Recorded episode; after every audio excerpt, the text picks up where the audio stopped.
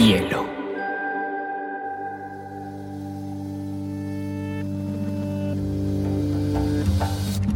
Coincide con la noción de estilo tal como se define.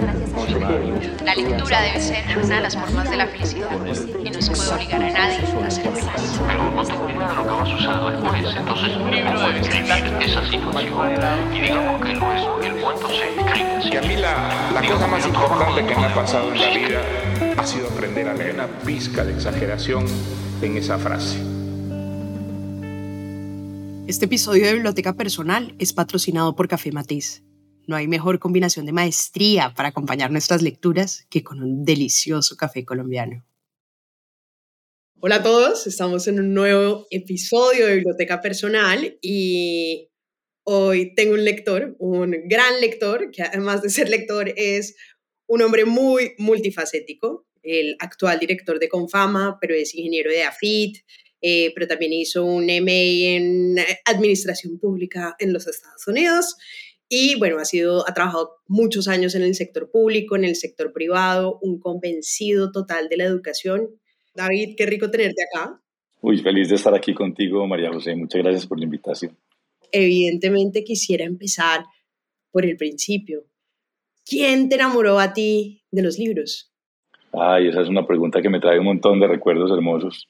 Pues me imagino que como muchas personas que aman los libros y son afiebrados lectores, mi casa, la casa de mis papás, era un contexto lector, era una casa con biblioteca, era una casa donde mi papá, que trabajaba en un banco, llegaba de su, de su día laboral y se sentaba en un sofá a leer y a escribir. Por ahí algunos poemas cometió el pobre. Eh, y mi casa, mi casa estaba llena de libros por todos lados y los libros eran autorizados, permitidos, eran promovidos desde muy, muy chiquitos. Ese es tal vez como el primer recuerdo una casa donde había libros en las mesas de noche, donde había libros al lado del teléfono, donde había una biblioteca llena de libros, donde, eh, digamos, nos invitaban a que, a que leyéramos. Y me acuerdo muy chiquito, pues yo creo que debía tener por ahí, no sé, seis o siete años, que nos mandaron, como decían en esa época, a temperar a la finca de la abuela, que era por allá en el, en el nordeste de Antioquia. Eh, y nos mandaron a nosotros, nos, nos empacaban, ¿cierto? Como para que nos fuéramos un mes o mes y medio para allá pero los papás nos hacían la visita los fines de semana. Entonces me acuerdo, este es un momento muy importante en mi vida, que mis papás llegaron con dos libros de regalo, unos libros en unas ediciones de lujo completas. Hoy en día los clásicos se los resumen a los niños, que me parece un, un atentado. Eh, pero estas eran unas ediciones de lujo completas e ilustradas de dos libros que, fueron como mis primeras novelas, ¿cierto? Mis primeras novelas, yo creo que no tendría más de seis años. Robinson Crusoe, obviamente, y la isla del tesoro, obviamente, ¿cierto? Y empecé por la isla del tesoro. Y me acuerdo que ese regalo para mí fue como, como, como, el, como el momento más emocionante de las vacaciones. Ellos esperaban que yo pues montara a caballo, saliera al campo, que fuera un poquito más deportista, pero yo me encerré hasta cuando los terminé, hasta que los terminé. Y después cuando mi papá vio que eso que me había gustado, mi tercer recuerdo para cerrar pues como los orígenes, es en el centro de Medellín, al frente de, de la entrada hay una librería muy importante en el centro de Medellín, que era la librería científica. Mi papá me llevaba de vez en cuando a la científica, de vez en cuando a la, a la continental, a veces a una librería que se llamaba La Oveja Negra, no sé si te acuerdas de esa editorial, como fue importante para los, para los lectores juveniles con todos sus libros de aventuras. Y mi papá me dijo lo siguiente, me dijo, lo único ilimitado que va a haber en esta casa para usted, para cada uno, es su pasión. Y la pasión de su hermano es el deporte, entonces los implementos deportivos van a ser ilimitados para él y como la suya parecen ser los libros, cada que usted termine un libro podemos venir al centro de Medellín un sábado por la mañana a comprar el que sigue. Entonces yo tuve libros ilimitados, eso sí, sucesivos. Eh, debe ser bastante envidiable. De hecho, David, cuando eras joven, tenías un déficit de atención, que en esa época pues no se, no, no se conocía tanto el déficit de atención, tanto que te iban a dar Ritalina y tu mamá decidió más bien enseñarte la metodología y enseñarte un poquito el orden yo te quería preguntar si los libros también te ayudaron como en ese acelere del cual algunos como yo sufrimos, en el que no podemos parar y somos un caos andante siempre. Ay, bueno, lo primero es que yo todavía me siento joven, pero puede ser un problema de información, eh, información insuficiente. Lo, lo, segundo es que sí, cuando tenía, estaba en segundo de primaria me diagnosticaron pues no sé cómo le decían en, esa época, como que este niño es insoportable y vamos a darle ritalina. No, eran muchos a los niños los que le daban ritalina en esa época. Mi mamá impidió ese, ese riesgo de salud porque dijo, yo creo que él es capaz de aprender. Hizo varias cosas, me puso a armar rompecabezas, me ayudó a ser metódico, me puso pues a hacer como artesanías con, con una asesoría y con un orden de ella. Y además de ser un niño soportable y súper hiperactivo, como ahora soy un adulto tal vez hiperactivo, como dijiste, eh, tenía muchas pesadillas, ¿sabes? Tenía muchas pesadillas. Yo no sé, tenía una imaginación muy activa, yo no podía ver una película. En esa época, los viernes en la televisión colombiana, que tenía dos canales, ponían clásicos del terror. Y a nosotros nos fascinaban los clásicos del terror. Yo veía por ahí el 10%, por un huequito entre las cobijas, pero cada que veía una de esas, pues tenía pesadillas. Y cuento esta historia porque en unas pesadillas terribles por, por una serie de hombres lobos, que, o una película de hombres lobos que se nos había ocurrido a mi hermano y a mí ver un día que mi papá y mamá estaban de rumba, eh, empecé a llorar y a gritar en la noche. Y me acuerdo muy bien de este momento porque, porque yo no era capaz de que las imágenes de la pesadilla se detuvieran ni siquiera cuando abría los ojos. Es como si la pesadilla siguiera despierto. Era un niño con mucho miedo, pues quién sabe, todo esta este proceso de desarrollo, las hormonas, la niñez, tanta información. Y me acuerdo que mi papá me dijo, cojamos una revista de cómics en la mitad de la noche y me puso a leer cómics de, de Walt Disney y me dijo, es que la única manera de desplazar a las pesadillas es poner algo bonito en su lugar. Ay, qué belleza. Cierto. Entonces, cuando yo me distraía o cuando estaba eh, inquieto o cuando tenía una pesadilla, mi primera reacción ya después de los cómics fue, era tomar un libro. Entonces, de alguna manera yo usé los libros para desplazar mis primeros demonios. ¡Qué belleza! David, yo no te he contado esto, pero tú eres el responsable de uno, de, bueno, responsable indirecto de uno de mis peores osos en la vida, porque una vez estábamos hablando con Claudia, la actual rectora de AFIT, y ella me decía, el papá de David le decía que el cerebro es como un músculo. Y yo me quedé con ah, eso, el cerebro es como un músculo, pero yo en mi cabeza lo omití y solo puse el cerebro es un músculo. Y yo dije, claro, el cerebro es un músculo. A mí, ¿por qué no se me había ocurrido? Oye, David, y lo puse en Twitter. Y una imagen así de, hay que trabajar el cerebro porque el cerebro es un músculo. Pues obviamente los millones de personas que me tildaron de bruta, tonta, y yo llamaba a Claudia y le decía, ¿usted por qué me dijo que el cerebro era un músculo? Y me dijo, María José, ¿Cómo? Un músculo. Ay, pero eso está buenísimo. No sabía que mi papá te había hecho pasar ese oso.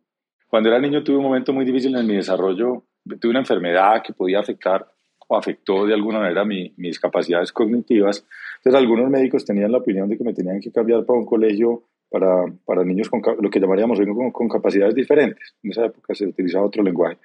Y mi papá, pues, que era como un hombre de la disciplina, había leído mucho a los estoicos, después lo descubrí, me dijo, pues hay veces que no vas a entender las cosas a las que te vas a enfrentar en matemáticas, en lenguaje, lo que sea, hasta ahora he sido buen estudiante, puede haber días difíciles, pero, pero nada, usted lo que hace es esforzarse, cuando no entienda algo se concentra más, cuando le dé dificultad a un problema, le dedica más tiempo y haga de cuenta que el cerebro es un músculo, entonces usted lo ejercita.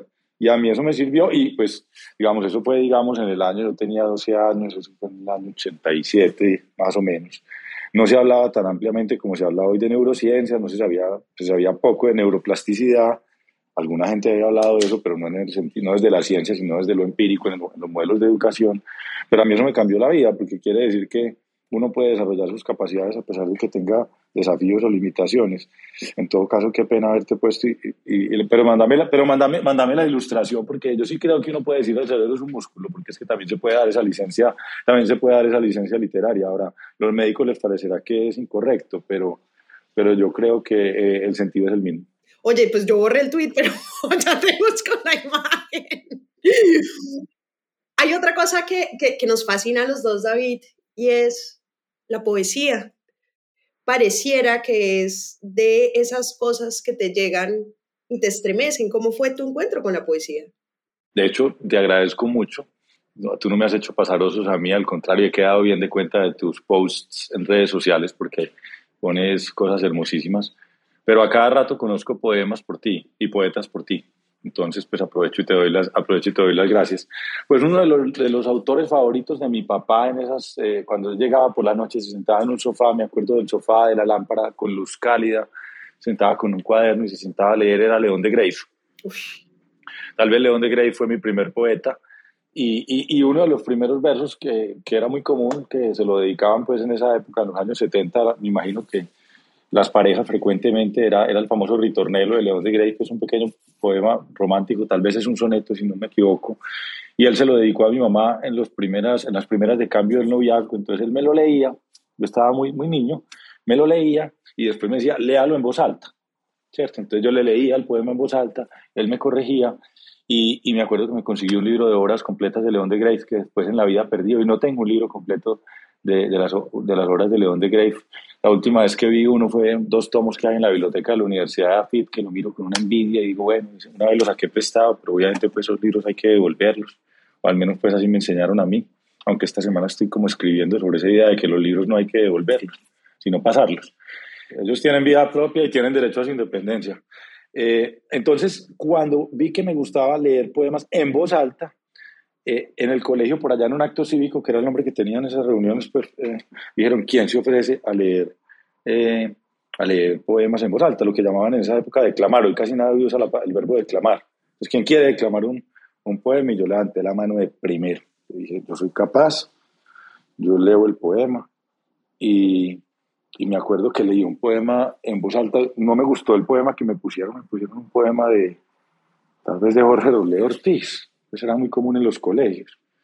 Pero, pero me acuerdo que me sentí súper cómodo, me sentí muy feliz leyendo poesía, como la vibración de la voz en mi cuerpo, sentí un placer sensorial, físico, para decirlo de alguna manera. Y además, y esto es una intimidad que casi nadie conoce, fue la primera vez que una mujer me dijo algo bonito, porque yo bajé del acto cívico y pues yo era un niño, pero una de las eh, estudiantes de las niñas del colegio de, de, de, décimo, de once, de los grados más altos, se me arrimó y me dijo, eh, usted cuando sea grande va a ser como su voz, eh, más o menos yo lo espero. Y yo dije, no, pues soy, soy. La, la poesía como mecanismo de seducción, o sea, además le encontré otra utilidad a la poesía. Eh, pero bueno, digamos, fue una de las primeras veces que me sentí como completo y como digno y como, y como interesante. Entonces dije, la poesía tan bonita, además de que yo me la gozo sensorialmente, esta mujer me habla tan bonito. Era una de las, de las eh, mujeres más, más chéveres del colegio, obviamente me llevaba pues 5 o 6 años, pero para mí fue como un momento de ilusión. ¿No le mandaste más poemas? No, ya. No, no, es que, no, es que yo era, yo era un niño tímido y me convertí en un adulto tímido. Pero pasa algo muy raro con la poesía y hay mucha gente que no la entiende y hay gente que no la entiende porque la lee literal, entonces están buscando la literalidad en la palabra cuando en realidad la, la, la, poesía son imágenes, son emociones, y la poesía nunca hay que entenderla, sino como haces tú, sentirla. Como yo empecé por León de Grave, que es música de palabras, y que muchas veces efectivamente, si tú la lees literal, no quiere decir nada, porque él jugaba, pues León de Grave era famoso por, por sus neologismos o las palabras que se inventaba, por decirlo de otra manera. Entonces yo empecé por la poesía que no quería decir nada entonces era como cantar una música en otro idioma, en un idioma que uno no conoce, pero uno la siente, ¿cierto? En estos días de, de uno de mis maestros de la vida, Martín Hildebrand, el antropólogo, entendí que una cosa es, eh, aprendí que una cosa es entender y otra es comprender. Entonces él me decía, cuando usted no entienda, trate de comprender. Ay, qué bonito. Cierto, sí, entonces yo creo que en el fondo la poesía es eso. Y hay una relación además que siempre me ha parecido muy interesante en las poesías que tú publicas, es la relación con la naturaleza. Claro, tú tienes familia que viene tal vez del agro, que tiene una relación, y en Antioquia en general la gente tiene una relación muy importante con la naturaleza porque ustedes tienen la exuberancia, lo que no tenemos los bogotanos son estos pájaros, estos bosques, o sea, la riqueza de verdad de la diversidad de Antioquia es impresionante, pero también eso te despertó esa otra afinidad, ¿no? O, o está relacionada a esa afinidad, ¿cómo es tu relación con la naturaleza en términos también sensoriales? Yo creo que mi relación con la naturaleza es anterior a la, a la, a la relación con los libros y a, la, y a la relación con la poesía. La naturaleza, como dices, al menos en mi caso, fue afortunadamente una, un amor de casi que desde bebecito. En mi casa, mi abuela, que ya se murió, contaba una anécdota y decía que la primera vez que yo había montado a caballo fue eh, en un viaje a un corregimiento del municipio de Don Matías que se llama Bellavista. Bajábamos subíamos desde el río Medellín hasta el corregimiento de Bellavista, ella decía, y David tenía seis meses de nacido. Lo pusieron en una almohada en eh, la silla del caballo y lo amarraron con una soga. Y, y los paisajes de ese camino mm, real, de ese camino tradicional de, de, lo que hoy es la pradera, donde está el relleno sanitario de Medellín. Desafortunadamente ahí terminó siendo en el lugar más exuberante de la naturaleza, donde, de donde viene mi familia, pues es el relleno sanitario. No sé qué querrá decir eso, después le pienso a esa metáfora. Ese, ese lugar tenía dos características muy bellos y es el primero, un paisaje absolutamente dramático, porque tú empiezas a subir por el río Medellín desde más o menos 1.200, 1.100 metros de altura y, llegas a casi 2.000 metros de altura en pocas horas a caballo. Y lo otro que tenía era una, una, cosa, una característica muy especial, era uno de los sitios más importantes de observación de aves de Antioquia. Era, yo me acuerdo desde muy niño, yo veía llegar a los estudiantes de la Universidad Nacional a observar, a catalogar, a fotografiar a lo que era la finca pues, de, mi, de mi bisabuelo y luego de mi abuela y luego de mi padre. Entonces, pues yo creo que la, el amor por la naturaleza fue primero, pero cuando llegó la poesía fue como un, fue como un encuentro natural, porque tal vez la mayoría de los poemas que yo me he encontrado en la vida, que más he querido, hablan, cantan y celebran la naturaleza. Bueno, volviendo a León de Grave, que no había pensado que iba a hablar de León de Grave hoy, ni me había acordado que era mi primer poeta, pues sus poemas sobre el suroeste y sobre Bolombolo son, son absolutamente hermosos. Uno, incluso como decíamos ahorita, con palabras que no existen, uno sabe que está hablando de sensualidad, de exuberancia, de, de esa temperatura alta pero cómoda que genera el trópico, de esa, de esa sensación de aventura, de esa, sí, pura sensualidad natural. Entonces, pues yo creo que, que un, en mi caso era un niño que amaba la naturaleza, que se encuentra con la poesía y se da cuenta que una de las mejores formas de celebrar la naturaleza es la buena poesía. Y además te gustan mucho esos libros sobre la naturaleza, ¿no? La invención de la naturaleza, o eres un gran lector también de esos autores que celebran la importancia de conocer la naturaleza para cuidarla y respetarla. En los últimos años, sobre todo, siempre un amante de la naturaleza, pues también reconocer que crecí educado como un antioqueño tradicional, digamos, en esa lucha contra la naturaleza y, como decían antes, contra los elementos, contra los elementos. Eh, pero por, por, supuesto que en los últimos años a todos nos ha llegado el momento de la conciencia ambiental, de la conciencia de que somos naturaleza. Y, y, pues yo leo de todo, un poquito desordenado, así como más bien ecléctico. Después podemos hablar de eso. Pues yo he leído desde las novelas de Corín Tellado en las revistas Vanidades de mis tías. Podría escribir una algún día como un placer, pero tendría que ser pues con un seudónimo porque me daría un poquito de vergüenza. Pero pero sí me, sí, digamos, me ha gustado leer de todo como para experimentar, como para probar, hasta largos tratados filosóficos. Pero en los últimos años he querido como, como eh, enfocarme en el tema de medio ambiente y naturaleza, una parte de mi energía. Y de hecho, en el proyecto tan hermoso que tenemos de promoción de lectura con Fama y el Metro de Medellín el año entrante, nuestro foco es libros de naturaleza, libros que celebren la naturaleza, que eduquen sobre la naturaleza. Vamos a publicar 10 libros sobre ese tema. Estamos pues en la discusión de cuál es del, comité editorial, y un libro que no es de esos, de esos precisamente, sino un libro solo para, para celebrar a Manuel Mejía Vallejo, porque son los 100 años de su nacimiento. Pero el grueso del tema, el tema central, el, el, tema dominante, el leitmotiv de, del año entrante de esa colección de promoción de lectura tan hermosa, que ya casi creo que cumplió 20 años, eh, eh, será la naturaleza. David, ¿cuándo y cómo lees? Entiendo que eres un lector primero matutino de poesía y que eres un veloz lector que me muero de la envidia porque yo leo lento, subrayo. Cuéntame un poquito más como ese hábito de, de cómo se lee rápido.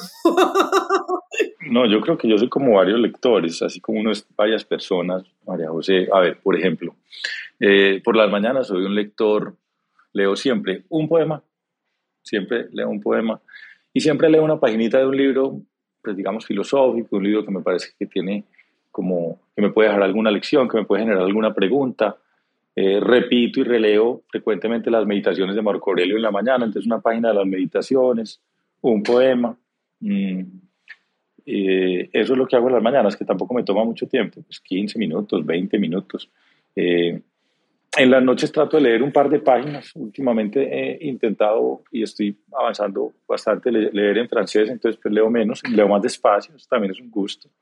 Y los fines de semana son un lector más, más dedicado, más disciplinado, tal vez más voraz, como decías, más. Y en vacaciones sí, sí es como si el mundo se fuera a acabar, porque siento que es una oportunidad cuando tengo pues un espacio. Sí, como si el mundo se fuera a acabar. Leer rápido, leer despacio. Diría que he sido un lector rápido, a veces demasiado. Mm, en alguna feria del libro de Medellín había alguien vendiendo esas técnicas de lectura rápida y me hicieron un examen para venderme el curso. Yo dije, voy a hacer el examen y me dijeron, pero usted ya lo hizo. Y yo, no, yo salí así y ese es un defecto. Y tenía buena comprensión de lectura, pero con los años me he dado cuenta que entre más rápido lee uno, por supuesto, se pierde no solo comprensión, sino placer. Entonces, en los últimos años he estado con la idea, María, de, de bajarle el ritmo. Lo ideal. Entonces te vas a morir de la risa. Este año me puse la meta de leer menos libros y leer más despacio. Y, y la verdad es que le saco mucho jugo. Entonces, uno, yo me he dado cuenta que uno lee más rápido libros corticos porque siente como esa ansiedad, como que ya se va a acabar, lo va a terminar, tal cosa. Entonces este año escogí un par de tochos, como dicen los españoles, de esos infinitos, de esos de más de mil páginas, para poder afrontarlos con paciencia y con tranquilidad y además pues ojalá tuviera más tiempo para leer. Este año me leí, dentro de muchas cosas, me leí La rebelión de Atlas, de Ayn Rand, y me leí Duna, de Frank Herbert, eh, en inglés, pues que es, además, ahorita que hablabas de la naturaleza, es la gran novela de ciencia ficción que anticipa los temas de cambio climático y de, y de destrucción ambiental. Un libro que yo creo que ya cumplió 60 años. Oye, hay dos descripciones que son muy interesantes, no te vayas a ofender por las palabras porque así se describen los lectores. Eres omnívoro y poliamoroso. Es decir, que lee muchos libros diferentes, porque claro, tú puedes leer perfectamente uno de administración, después pasas uno de, de, poesía, pero eso es lo que Diana Uribe llama la curiosidad, que es lo ideal en un lector, que es, dependiendo de tu mood, puedes tener esa diversidad. Y hay muchos lectores que les cuesta trabajo coger un libro y no parar hasta terminárselo, ¿no? Pero tú le recomendarías a la gente hacer como tú, porque eso pues me imagino que te trae beneficios, ¿o no? El primer beneficio es el placer. El primer beneficio de la lectura yo creo que es el placer. Eh, y después beneficios desde el punto de vista de lo que llaman en el mundo empresarial polinización cruzada, que tiene que ver con la creatividad, que tiene que ver con el, el, estímulo a la imaginación. Eh, yo, por ejemplo, durante muchísimos años de, de, mi vida no leía libros de gestión o de gerencia o de administración, como les dicen.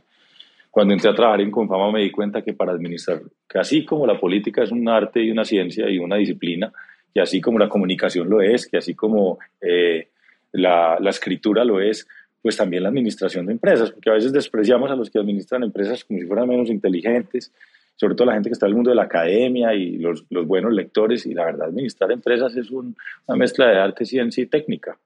Y, y, pues he leído muchos más libros de gestión y gerencia, he encontrado libros muy buenos, pero las cosas más importantes que he aprendido de gestión y gerencia a veces las he aprendido en libros de poesía o en novelas o en libros de viajes, o un par de géneros que a mí me fascinan, que yo sé, creo, entiendo que a ti también te gustan, que son las cartas y los diarios. Uy, me fascinan.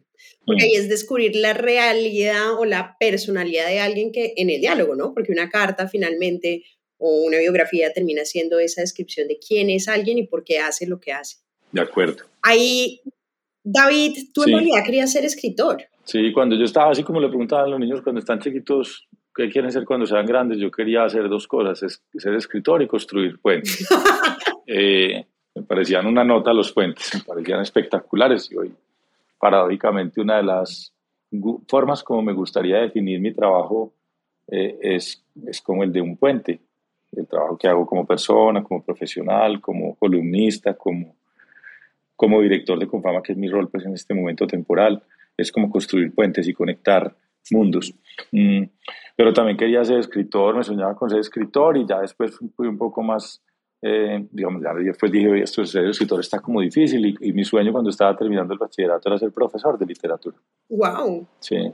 Pero ahí tuviste evidentemente un momento que fue difícil y que cambió tu... Sí, cuando yo estaba en 11 mi, mi papá eh, fue asesinado eh, aquí en Medellín y pues evidentemente eso es un suceso que te transforma la vida para mal en, en, ese momento coyuntural y a la larga pues te define tu ruta. Yo pues no puedo decir hoy que, que, es una desgracia, que es una tragedia y que yo soy una víctima, yo creo que soy resultado en parte de eso. Entonces me quedé aquí, no me arrepiento, de vez en cuando sí siento un poquito de nostalgia, me imagino cómo será la vida paralela de ese que se fue a estudiar a Inglaterra literatura inglesa y terminó siendo profesor allá o acá de eh, ese tema que le apasionaba, porque tenía pues un amor por un poema épico y decía voy a hacer la tesis sobre eso sobre el famoso Beowulf, eh, que es como el poema épico del inglés antiguo. Lo había leído en el colegio, es una especie de, pues eso realmente no lo lee mucha gente hoy en día. Hay una película con Angelina Jolie, esa sí se la puedo recomendar a, tus, a tu audiencia, pero no, pues mucho mejor el libro o el poema, porque es un largo poema épico con un héroe que se llamaba así Beowulf. Entonces, pues yo me pregunto a veces qué sería de ese, pero pues le mando saludos y digo, aquí estoy, por ahí nos encontraremos y bueno, mi vida también ha sido increíble. Como, como también dice ese verso que te fascina de Whitman, contenemos multitudes. Entonces, vive en ti. Absolutamente. Y a cada una de esas personalidades dentro de esa multitud hay que darle algo para leer y hay que y de pronto también hay que entender que ahorita de pronto no termino la respuesta a tu pregunta, también hay que leer distintas cosas en distintos momentos del día y de la semana y del mes y del año, entonces yo recomiendo leer de todo y leer muchas cosas al tiempo.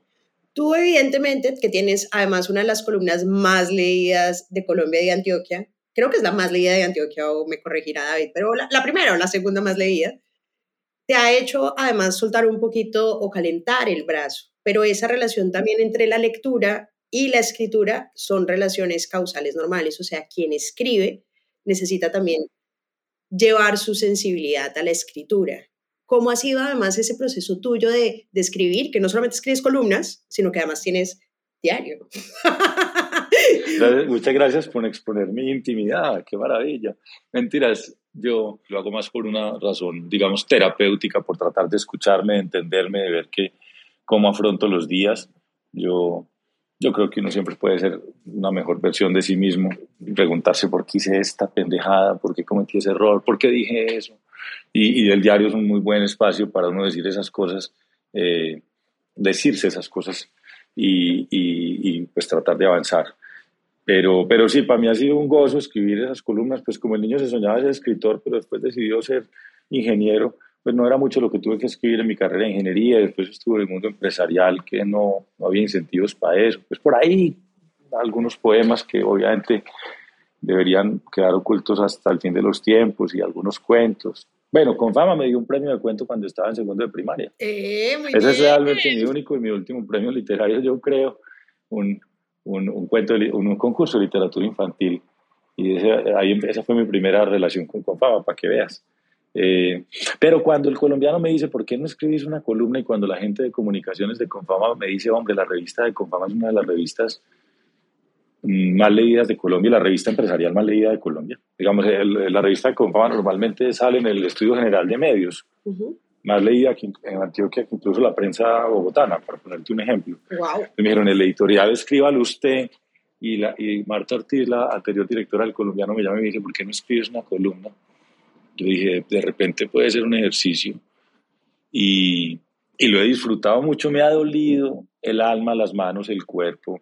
Eh, al principio me demoraba escribiendo una columna 8, 10 horas, toda la semana pensando. Yo en las reuniones miraba a la gente, parecía que estaba poniendo atención, pero en el fondo estaba pensando, esa frase que dijo me puede servir para una columna. Mi hermano, por ejemplo, Santiago, dice que, que es muy maluco almorzar conmigo porque de pronto sale lo que él dijo en una columna. Eh, porque uno siempre está como viendo si pesca ideas, eh, viendo a ver si puede pescar ideas, pero en un momento de, esta historia, gracias a, Catalina, mi enamorada, pude encontrar una, una, forma de relajarme para escribir, de, digamos, de entregarme al proceso, para ser franco, una leve, una pequeña, corta meditación, una respiración consciente, y hoy pues yo no sé, yo no sé cómo pasa eso, pero hoy escribo las columnas a veces en un vuelo de Medellín a Bogotá. Para Te fluye más con mucha facilidad. Sí, al principio pues era, no, yo tenía hasta el sábado a las una de la tarde y siempre entregaba el sábado a las dos de la tarde. al, periódico, más o menos. Te renunciaba todas las semanas, ya llevo tres años y ya, o más, ya no sé cuánto llevo. Y, y decidí escribir una columna que se sintiera cómoda para mí, porque no, dije, no, no soy capaz de estar todos los, todas las semanas pensando un tema político, un tema pues, de actualidad, un tema que, que sea controversial y dije, ¿cómo me gustaría ser a mí? ¿Quién es en el fondo? ¿Quién soy yo en el fondo? Todos tenemos un poeta adentro. Es que la poesía no es solo escribir versos, la poesía es, es algo más existencial y vital. Entonces dije, voy a escribir una columna de temas positivos, como de posibilidades, una columna amable, una columna respetuosa, que diga cosas bonitas de vez en cuando, donde yo pueda como gozármela. Y dije, la voy a escribir como si fueran unas cartas. Unas cartas dirigidas a, a la gente con la que me gusta conversar. Le hice un guiño al nombre de mi papá y al nombre de mi abuelo y, y además aproveché que el nombre de mi papá y el nombre de mi abuelo es el nombre pues del, del ángel de las buenas noticias que me cuadraba con la intención. Entonces yo escribo, yo escribo toda la semana una carta, pienso en una o en varias personas con las que quisiera hablar de ese tema y efectivamente he hablado o voy a hablar. Cuando se han muerto esas personas, pues me lo imagino en la conversación y, y, invito a una tertulia imaginaria. Para mí se volvió casi que, pues tal vez sea mi trabajo más importante. No me pagan pues, pero lo disfruto un montón. David, ¿y cómo es tu relación con los lectores?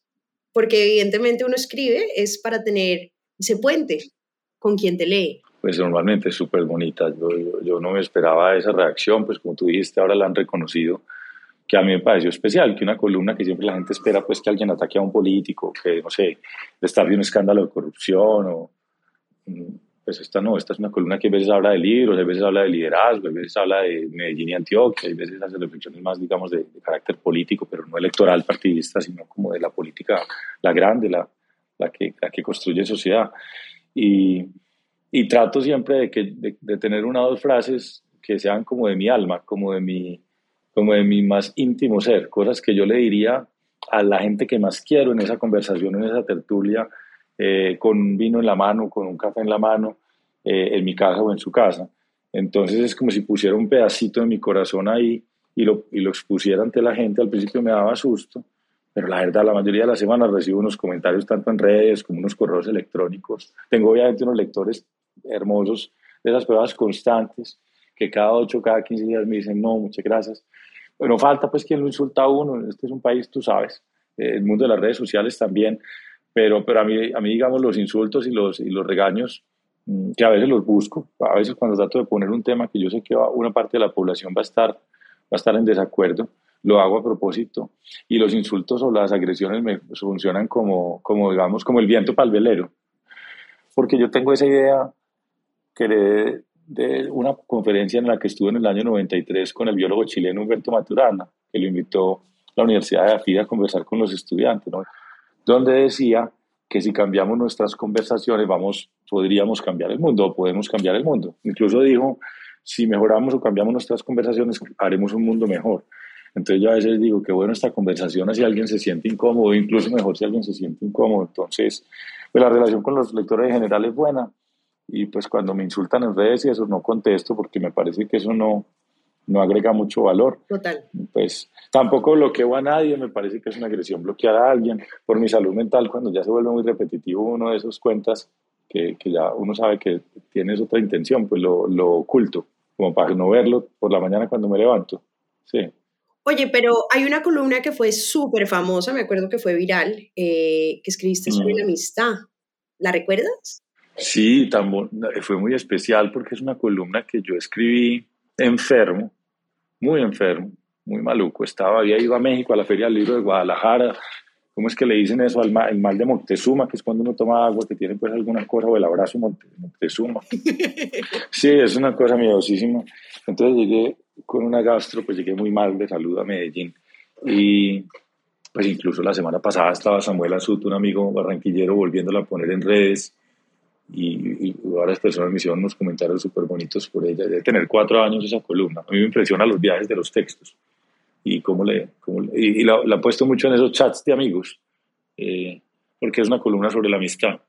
Pues resulta que yo en esa maluquera que estaba, estaba solo en la casa y llegó Mauricio Mosquera, yo creo que tú lo conoces. Mauricio Mosquera es un hermano, es un amigo mío, trabajábamos juntos en esa época y él coge su moto, va y compra una sopa y él sabía que yo estaba solo en la casa y que no tenía pues ánimo ni siquiera para pedir un domicilio y llega con una sopa caliente eh, y la pone en el pollo de la cocina, eh, me la sirve y cuando él se fue yo me puse a llorar. porque yo dije, la amistad es un plato de sopa caliente, qué cosa tan impresionante, porque esos, esos, esos, esos gestos sencillos que sorpresivos, mmm, aparentemente normales, porque yo creo que uno por un amigo hace lo que sea y mucho más llevarle una sopa cuando está enfermo, pero en esos momentos donde la amistad le toca el corazón, le dice a uno, no estoy caminando solo, ¿cierto? No estoy caminando solo. Eh, y como uno está pues un poquito vulnerable y pues tampoco era que tuviera pues una enfermedad terminal ni mucho menos, pues una maluquera del, del estómago, pero, pero cuando me puse a llorar, eh, y me acosté a dormir tranquilito, dormí un sueño reparador y al otro día por la mañana tenía que escribir para el periódico y me salió este texto. Que si me preguntas qué dice, no sé. La mayoría de las columnas yo no sé qué dije. Eh, no me acuerdo de nada de lo que escribo, o muy poquito. No, mentira, sinceramente nada. Pero sí sé que estaba expresado, sí sé que ahí estaba contenido la gratitud por ese amigo que, que sale de su casa y me lleva una sopa y me da un abrazo y se la toma conmigo y se despide y, y, me llena y me llena el alma de como de optimismo. Es una bobada aparentemente, pero, pero es como en esos momentos súper simples, súper sencillos donde las amistades además eh, florecen. Y uno dice, este man, qué pena lo coloquial, este hombre, pues va a ser mi amigo toda la vida. Y yo dije, pero es que el sentido de la amistad que a veces pues uno pues los que nos gusta leer dicen la amistad virtuosa, entonces piensan Aristóteles y tal cosa, y dicen, pero a veces la amistad es algo tan sencillo como darte un abrazo, darte una sopa. Y, y en esa época también había estudiado un poco esa, esa correlación tan estrecha, ya me acuerdo, ahí sí me acordé, que hay entre la longevidad y la amistad. ¿Cierto? Una de las, yo sé que tú eres una persona de grandes amigas y grandes amigos, y, y la gente de Okinawa en Japón, que son, es un lugar donde hay una concentración particular de personas de más de 100 años o centenarios, una de las prácticas que parece que tiene más efecto en su buena salud y en su longevidad es un tipo de reunión que se llama el Moai. El Moai son unos amigos que se encuentran todas las tardes en algún lugar a botar corriente, diríamos nosotros, a conversar, a compartir un té, a reírse, a contar los chismes del día, y luego se despiden y se van para su casa a comer son grupos de cuatro o cinco amigos que además duran para toda la vida. Son casi siempre los amigos desde la más temprana infancia hasta, hasta pues, los 105, 110 años, que es la, edad de una población como esa. Entonces yo dije, además, pues los amigos, las conversaciones con los amigos nos ayudan a estar más sanos y a vivir mejor. Oh, ¡Qué maravilla! Entonces me salió ese texto, me salió ese texto y, y, y bueno, para mí ha sido muy bonito verlo navegar por distintas partes. Por ahí me lo mandaron de España, me lo mandaron de México, eh, una amiga de Singapur lo, lo, bajó de una red y lo tradujo y, me escribió una carta preciosa. Entonces, pues, no sé, son de esos pequeños placeres del que escribe. Uno no escribe solo para los lectores, sino para uno al final de la historia, pero, pero cuando a alguien le toca el corazón una, una frasecita, pues es muy emocionante. Pero fíjate que los textos que más nos gustan a los lectores son esos que son capaces de describir algo que uno intuye que piensa, pero nunca has sido capaz de mm. ponerlo en palabras. Y yo siento que eso es lo que pasa un poquito con tu texto, que fuiste capaz de encerrar ese sentimiento de la amistad y mucha gente encontró en ese texto esa representación. Y eso es lo que los hace inmortales. Pues sí, tanto como inmortal una columna no, pero sí, sí, pero sabes que yo sí creo que lo que estás diciendo es cierto, es como uno conectarse con cierto espíritu de los tiempos y cierta, cierta emoción que está flotando por ahí eh, en, encima de las cabezas de la gente y poderlo agarrar. Yo sí creo que uno realmente no escribe, a uno le soplan, uno sí tiene una idea y a veces pues pone una cita, pero la verdad yo sí creo que a uno le están diciendo que escribir, pues yo sé que eso pues algunos no estarán de acuerdo, pero a mí, digamos, el arte que más me gusta es un arte que tiene algo de inconsciencia, no tan racional. Y hablo de literatura y de otras formas artísticas. Pues eso de hecho decía tanto Cortázar como Murakami, que había alguien que los poseía y empezaba a escribir por ellos, ellos simplemente eran como el instrumento de ese inconsciente que llegaba a escribir, ¿no? Sí, hay unos instrumentos, hay unos instrumentos pues, más pulidos que otros, pero claro.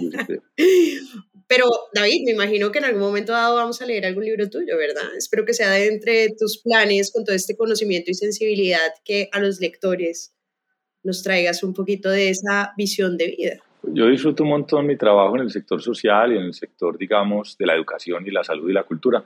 Y al mismo tiempo, una de las cosas que hace que me goce lo que hago hoy es, es que este es un lugar donde puedo por un lado publicar muchos libros y por otro lado escribir mucho. Eh, eh, y sí creo que yo voy a estar en la vida y espero que me queden muchos años en los lugares donde pueda publicar, y no solo libros escritos por mí, sino libros, editar libros y, y donde pueda eh, ejercer un poquito la tarea de escritor. Me imagino que con los años tendré más tiempo de alguien de las columnas me dijo que de pronto sacar un libro de columnas, pero me parece como un culto al ego y yo realmente no estoy tratando de alejarme del ego en vez de cultivarlo. David, en Confama y tal vez para los que no son paisas, que no conocen tanto la institución, Confama es una institución que se ha dedicado, pues entre muchísimas otras cosas, porque tiene funciones que establece la ley, pero que ha hecho una fuerza muy importante tanto en la cultura como en la educación. Y sé que parte de tu esfuerzo por fortalecer esta clase media ha estado enfocada en libros, no solamente con tu equipo, porque les digo, no hay nadie más lector que los equipos de David, pero también has encontrado en los libros eh, un desarrollo social. ¿Cómo ves ese vínculo entre la educación y los libros? Sí, nosotros leemos mucho y hacemos tertulias de libros y, parece que cuando uno lee libros y después los tiene que mm, sintetizar y además conversar, aprende mucho más que estando sentado en una clase. Yo en estos días veía una, una con un escáner del cerebro de los estudiantes cuando están sentados viendo una clase magistral tradicional y el cerebro tiene más o menos la misma actividad que cuando estás viendo una serie de Netflix, o sea que básicamente no está pasando nada allá adentro, ¿cierto? En cambio, cuando tú tienes que resumir o entender o sintetizar o, organizar las ideas de un libro y luego conversar con otros, pues en ese momento el conocimiento empieza como a emerger y a, consolidarse. Entonces, pues a mí me gusta una frase en inglés, en inglés que dice, Today a reader, tomorrow a leader como la lectura a mí me ha cambiado la vida, ha sido factor de progreso, también factor de placer, pues eh, hemos, hemos decidido que, que, bueno, y también porque lo entendemos así como dentro de un modelo de desarrollo, no es un capricho mío, pues hemos decidido que la lectura sea parte pues, de nuestro modelo de, de construcción de hábitos, de nuestro modelo de, de, desarrollo social, digamos, de nosotros hablamos de cuidado y de progreso en el, en el desarrollo del capital humano. Eh, y tiene que ver con una cosa que es como una paradoja colombiana. Mira, en Colombia la educación y la cultura están separados. Este es el Ministerio de Educación, este es el Ministerio de Cultura. Pero te voy a decir una paradoja que a mí me, me afecta mucho más y es, o una, un, error, una contradicción de diseño, del diseño del sistema eh, educativo cultural de Colombia. Es que el Ministerio de Cultura está a cargo de las bibliotecas y el Ministerio de Educación está a cargo del desarrollo del lenguaje de los estudiantes. Y uno dice, pero vení, las bibliotecas no son como tan importantes y, y no, te, no te alcanzas a imaginar en cuántos colegios públicos de este país no hay siquiera una mínima colección de libros, no hay un espacio para los mismos que se puedan llamar biblioteca. El hábito de la lectura, los libros al alcance de la gente, la curaduría de los libros, mm, dependiendo de la edad y del momento de la vida, es importante para nosotros.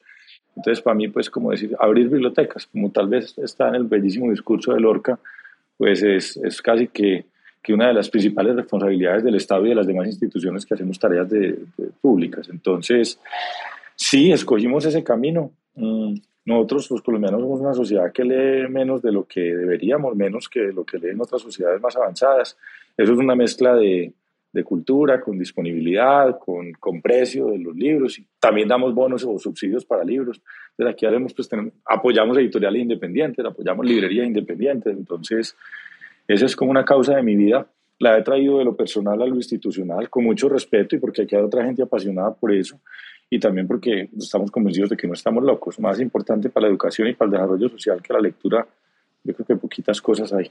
Ahora, en, país, en, un país como Colombia ese tema es marginal, ¿cierto? Es, marginal. Yo no, yo no, no sé cuántas ciudades han abierto bibliotecas respetables, importantes en los últimos años, ni, ni he oído a un gobierno sentirse orgulloso de las bibliotecas que abre. A mí hay una cosa que me parece bellísima de los Estados Unidos, y es que cuando un presidente se va, hacen una colecta de fondos y, hacen una biblioteca en su pueblo natal. Ay, no tenía ni idea.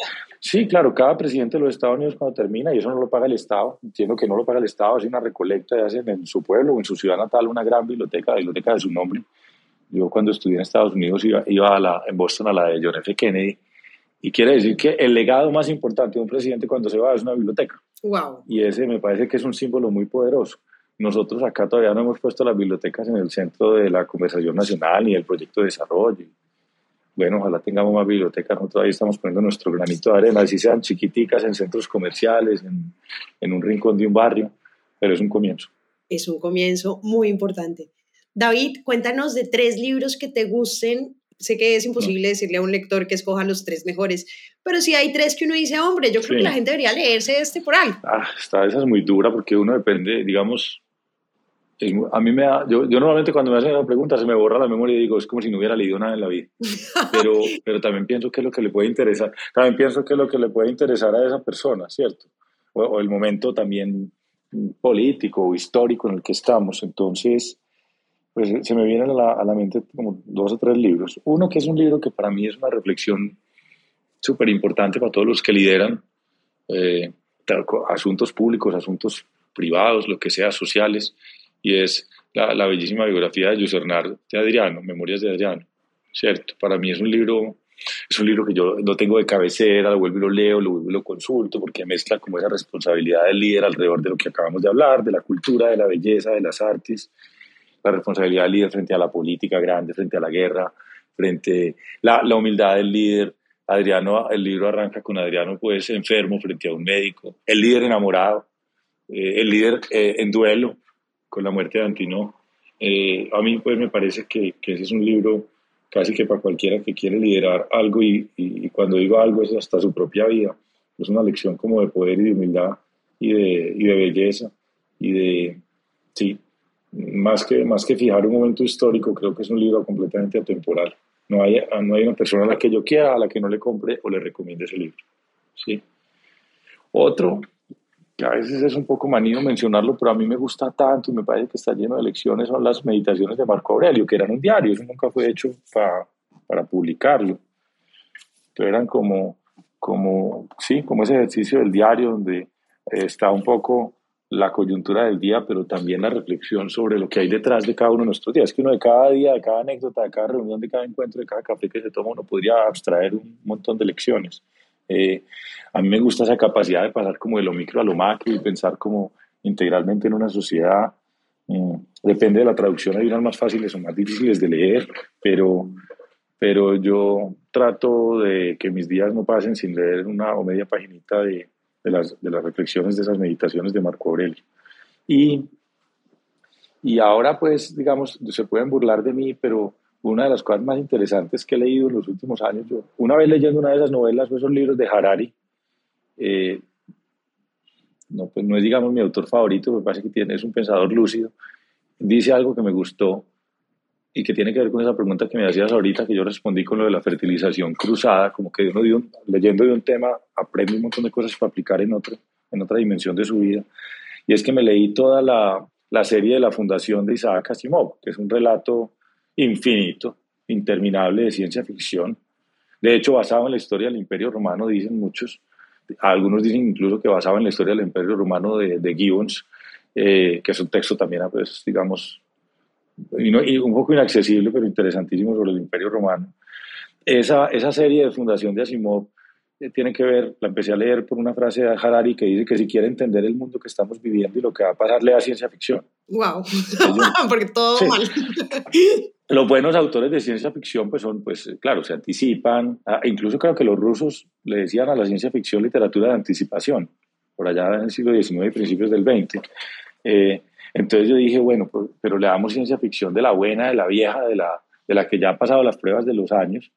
Entonces escogí toda la serie de la Fundación de Asimov, que no son nueve o diez libros, y, y aprendí sobre lo que nos puede pasar en, con los robots, sobre el cambio climático, sobre, sobre cómo lo, la condición humana la, la, llevamos a todas partes. Entonces, como, como dicen, eh, como dicen en el Amazonas, todos somos gente.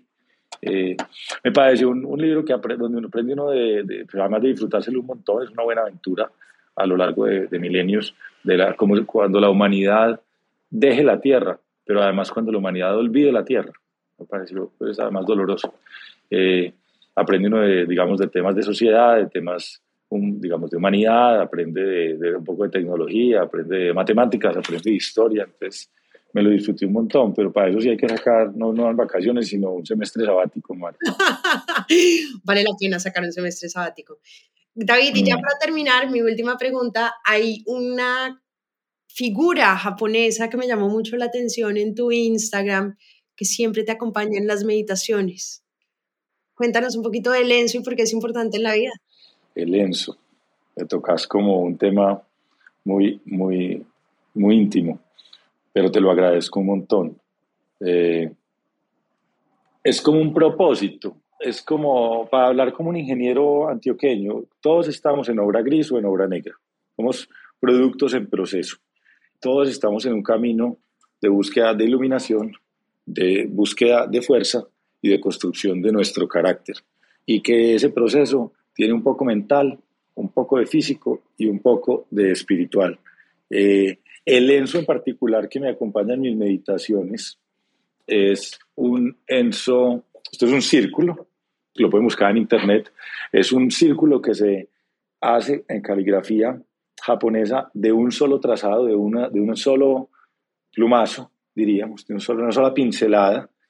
Eh, y hay enzos de dos tipos, unos cerrados, que son símbolo de la perfección, y otros abiertos. Es un círculo como al que le queda un pedacito por terminar. Y para mí es como ese recorderis diario de, de que nunca terminamos de construirnos y que siempre somos eh, eso el producto en proceso, esos seres inacabados y que por eso es que cometemos errores para que no se nos olvide y para seguir cerrando el círculo. Ahora, con una claridad, nunca lo vamos a cerrar. No, y nunca hay que cerrarlo. Nunca habrá, nunca habrá. Y como diría un amigo mío muy montañero, bendito sea mi Dios. Nuestra imperfección es nuestra ventaja porque es lo que nos sigue jalando a leer el próximo libro. Bueno, no, David, muchísimas gracias por tu tiempo. De verdad, qué delicia de charla, conocer tu lado lector, conocer tu lado poeta, conocer tu lado sensible que hace finalmente, que te forma y que permite que seas un líder que le va a traer y que les trae todos los días tantos beneficios a nuestra sociedad. Un gusto, un gusto conversar contigo. Estaba un poquito nervioso de hablar de un tema de lo que, del que no hablo pues como todos los días, pero yo sé que contigo conversar siempre, siempre fluye y ojalá sean muchos los cafés que nos tomemos en la vida. Claro que sí, David. Muchas gracias. Un abrazo muy grande. Pueden seguir a David en sus columnas y en sus redes sociales, que también publica mucho de libros.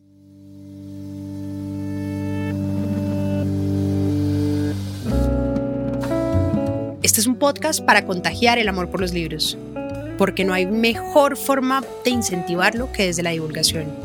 Ser promotor de lectura es un hobby pero también un reconocimiento y un agradecimiento implícito a aquellas personas que en nuestra vida nos acercaron a los libros.